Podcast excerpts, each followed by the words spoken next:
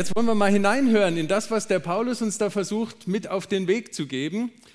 Es geht ja damit los, dass er sagt, achtet mal genau darauf, wie ihr euer Leben führt. Also der eigentliche Startpunkt ist, der Paulus möchte gerne, dass wir ein weises Leben führen. Also weise Leben. Darum geht's. Boah, das ist natürlich schon ein großer Anspruch. Wie lebt man weise? Und zuerst sagt der Paulus, und das macht er ja relativ häufig, dass er sagt, also ich kann euch erst schon mal sagen, wie es auf keinen Fall geht. Auf keinen Fall geht es dadurch, dass ihr euch volllaufen lasst.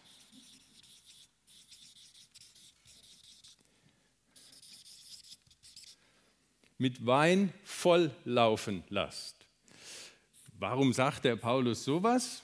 Nun, zu allen Zeiten war das alkoholische Getränk etwas, was die Menschen begeistert hat.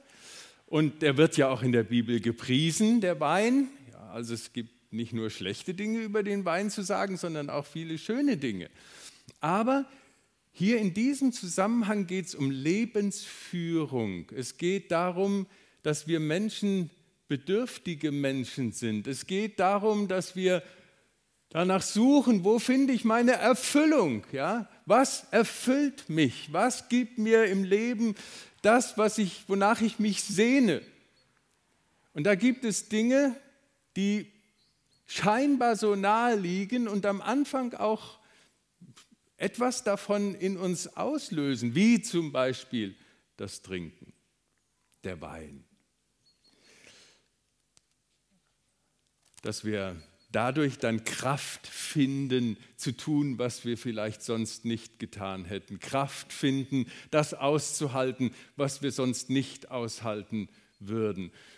Irgendwie weise, naja, aber zu leben, zu überleben. Es hat was mit unserer Sehnsucht nach Leben zu tun, nach Fülle und Erfüllung. Aber Paulus sagt, wenn das in einem Übermaß geschieht und so, dass es wirklich das ausfüllt, was wir an Lehre empfinden und wir uns volllaufen lassen, dann steht am Ende, und er gebraucht das Wort hier vom zügellos Leben, ja, da in der Mitte, führt zu einem zügellosen Leben und verschwenderisch. Zügellos, das kennen wir ja heute kaum noch. Früher war das selbstverständlich. Jeder hat irgendwie mit Zügeln zu tun gehabt, weil überall standen Pferde und Tiere und sonst wie und man musste die ja führen. Zügellos heißt nicht mehr wirklich führbar. Wir verlieren die Selbst, Selbstführung. Und das ist ja heute eines der größten Herausforderungen für uns individualisierte Menschen in unserer Gesellschaft, wo jeder ständig für sich und alles und in Multi-Optionen entscheiden muss. Ich muss mich ständig selber führen und sagen, was mache ich jetzt als nächstes? Und wie will ich das machen? Und wenn ich das dem Alkohol überlasse, und jetzt können wir die anderen Dinge auch einsetzen, die sich da anbieten und die uns langsam aber sicher die Zügel aus der Hand nehmen. Und auf einmal führt mich mein kleines Smartphone, und ich meine damit nicht im Sinne von Google Maps oder sowas, wenn ich wohin will, sondern das diktiert, was ich mache.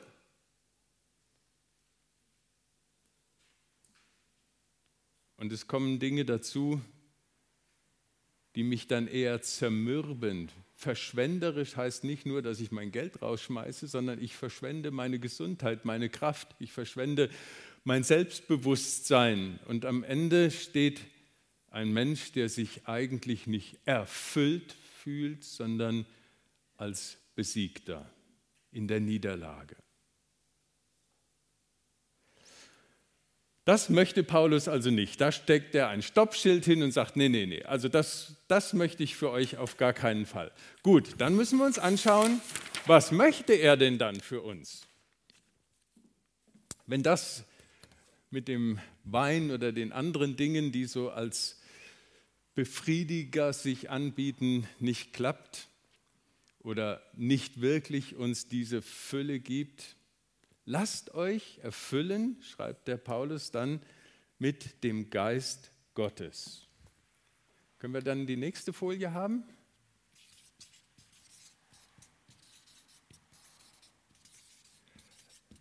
Lasst euch erfüllen mit dem Geist Gottes.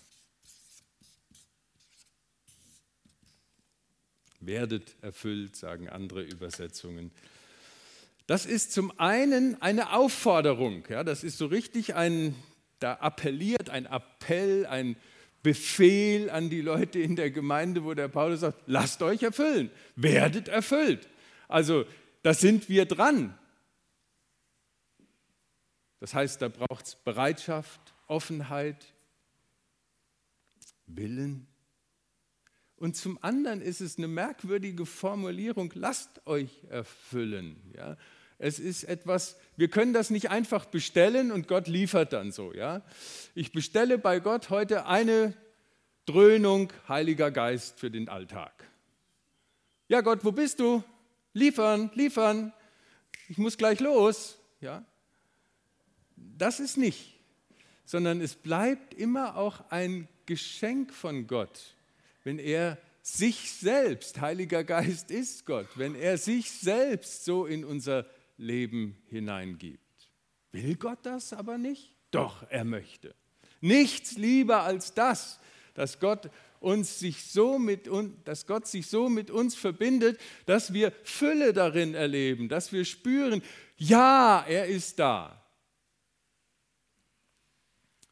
Und jetzt schreibt der Paulus, wie sich das vollziehen kann. Und dabei verweist er nicht auf ekstatische Erscheinungen, auch nicht auf mystisches, beides gibt es auch, ja, sondern er zeigt uns auf, wie wir dieses erfüllt werden, wie wir etwas davon mitbekommen, dass Gott voll in unserem Leben da ist, wie wir das miteinander hinbekommen dürfen. Und es sind vier Dinge, die Paulus da, oder viermal etwas, was Paulus anspricht.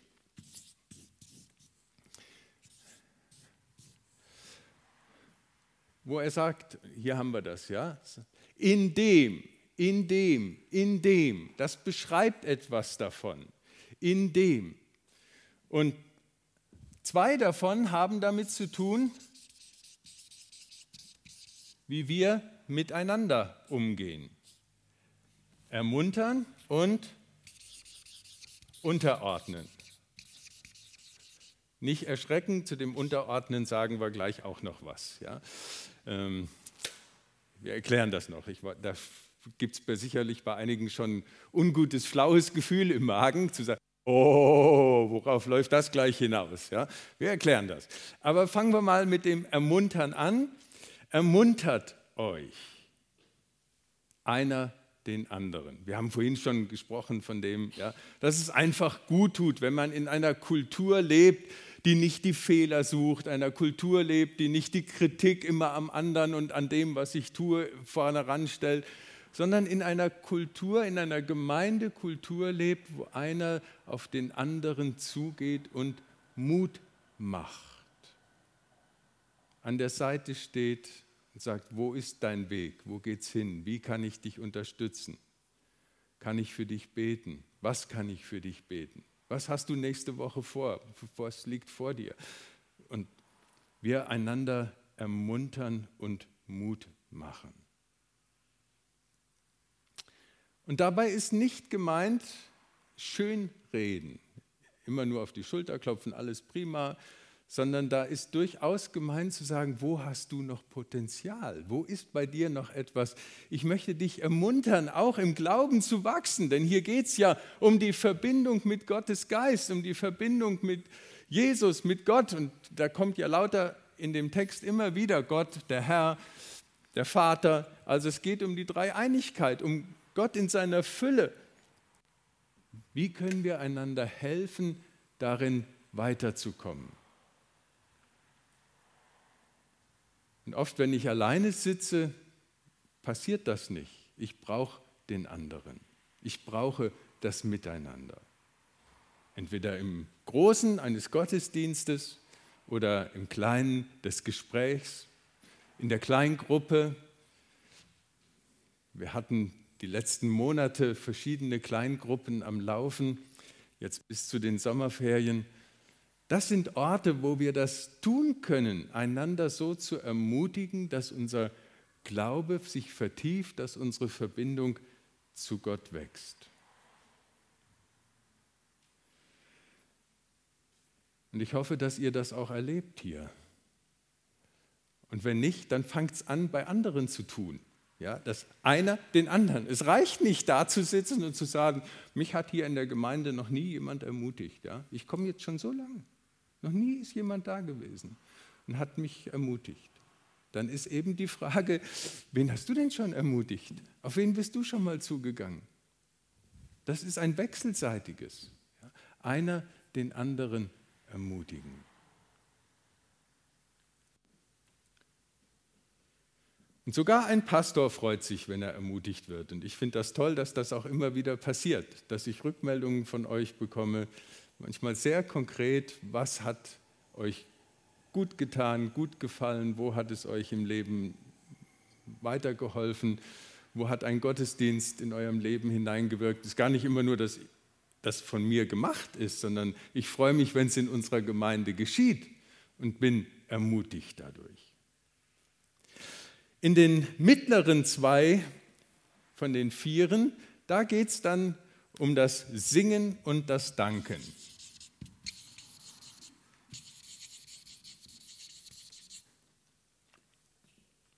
Und die zwei, die sind direkt auf Gott ausgerichtet. Singen und danken. Aber eben in der Gemeinschaft miteinander. Das steht hier im Vordergrund, ja? Miteinander. Das soll unser Miteinander ausmachen, singen und danken. So, und das machen wir jetzt praktisch. Ihr habt die Liederbücher. Letzte Woche hatten wir das Haus voll und unsere Jugendband und wir haben wunderbare, schöne neue Lieder gesungen.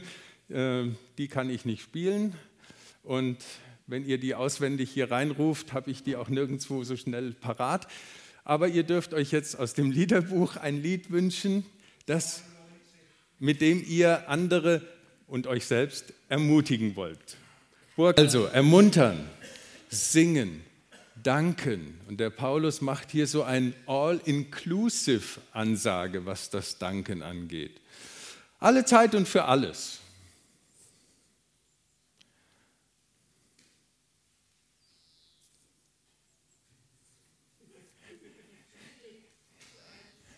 Schwierig, ja, für alles.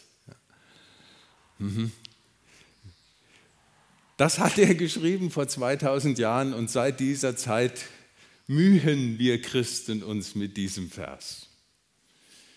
Aber es ist ja nicht der einzige Vers, der uns aufruft zum Loben, zum Danken, unser Leben auszurichten auf Gott, auch in den Dingen und Umständen und mit dem, was uns beschwert, wo wir sagen, ich möchte eigentlich ganz lieber was ganz anderes sagen als Danke Gott. Das klingt ja dann fast ironisch. Danke Gott, dass du mir jetzt eine Krankheit geschickt hast. Danke Gott, das konnte ich aber jetzt gar nicht brauchen, dass ich die Prüfung versemmelt habe. Danke Gott für die Schwierigkeiten, die heute in mein Leben hineinkommen. Ha, Und trotzdem schreibt der Paulus, sage Dank alle Zeit und für alles. Daran knabbern wir. Daran habe ich auch jetzt keine super Lösung und löse das auf, was seit 2000 Jahren uns beschäftigt und herausfordert. Außer dass wir wissen dürfen, in ihm wir haben. Er will uns nicht schaden. Wenn wir mit ihm verbunden sind, wer kann dann gegen uns sein? Was kann wider uns stehen? So schwer die Dinge sind, die uns dann ins Leben kommen, so notvoll, so traurig. Danke Gott, du bist da. Danke Gott, du bist an meiner Seite. Und für manchen, der kennt das aus seinem eigenen inneren Leben und ringen damit, sich durchzukämpfen, auch ein Dankeschön an Gott zu sagen für schwierige Dinge. schwierige Zeiten. Hinterher gelingt es uns manchmal. Kennt ihr das auch aus eurem Leben? Hinterher, wenn man zurückschaut und sagt, ja, das hätte ich mir so nie gewünscht und ausgesucht. Also diese mega problematische Zeit, diese Phase in unserer Ehe, diese Phase mit den Kindern, nee, möchte ich auch nicht nochmal durchmachen. Aber es hat etwas in meinem Leben ausgelöst an Tiefe, an Verbundenheit mit anderen Menschen, einander. Wir machen das ja auch miteinander. Und an vertiefter Beziehung zu Gott. Danke.